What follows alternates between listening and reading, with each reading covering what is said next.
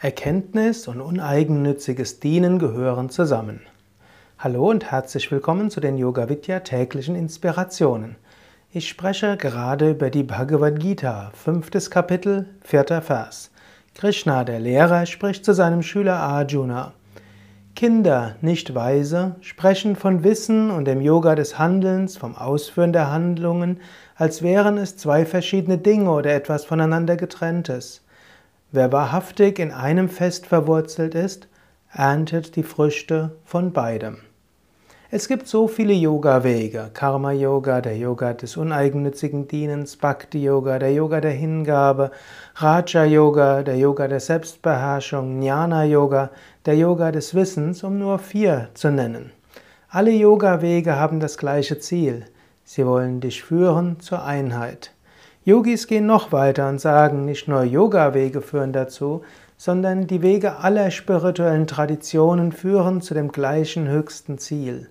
Es ist egal, ob du jetzt Christ bist, ob du Moslem bist, ob du Jude bist, Taoist, ob du Buddhist bist, ob du Yoga egal welcher Tradition praktizierst, ob du Yoga mit Christentum kombinierst, ob du eher agnostisch bist und dennoch spirituell praktizierst, letztlich spielt es keine Rolle. Was eine Rolle spielt, ist, dass du dich selbst weiterentwickelst.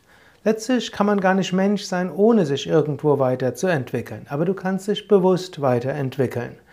Und egal auf welchem Weg du gehst, zwei Dinge sind durchaus immer wichtig. Das eine, das uneigennützige Dienen. Und das zweite ist die höhere Erkenntnis. Wenn du spirituell wächst, muss sich dieses Wachstum auch ausdrücken. Jesus sagt in der Bergpredigt, an ihren Früchten soll der sie erkennen. Du kannst nicht spirituell in der Einheitserfahrung wachsen und, damit, und dabei egoistischer werden. Ein spirituell entwickelter Mensch will auch anderen helfen. Er will seine Liebe zu anderen ausdrücken. Er will Gutes tun in dieser Welt.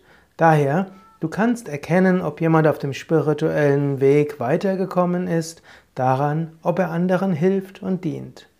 Aber allein nur, nur dienen reicht nicht aus. Es gilt auch, zu einer höheren Erkenntnis zu kommen. So viele Ereignisse geschehen im Leben, so viel Schlimmes sieht man in dieser Welt, so viel Leiden ist da. Wenn du dort nicht Zugang hast zu einer höheren Erkenntnis, dann kann es sein, dass du verzweifelst und vielleicht entmutigt sein wirst. Wenn du dagegen erkennst, dass das ganze Leben Ausdruck eines einen göttlichen Prinzips ist, wenn du erkennst, dass auch im großen Leiden irgendwo ein Sinn liegen muss, auch wenn du ihn nicht verstehst, dann kannst du voller Kraft und voller Enthusiasmus anderen helfen und dienen. So überlege gerade heute, wie kann ich anderen helfen und dienen? Was kann ich tun, um anderen eine kleine Freude zu bereiten? Und Sei dir immer wieder bewusst, das gleiche Bewusstsein ist in allen Wesen. Wir sind alle Teil des einen unendlichen Ganzen. Wir sind alle Teil der unendlichen Einheit.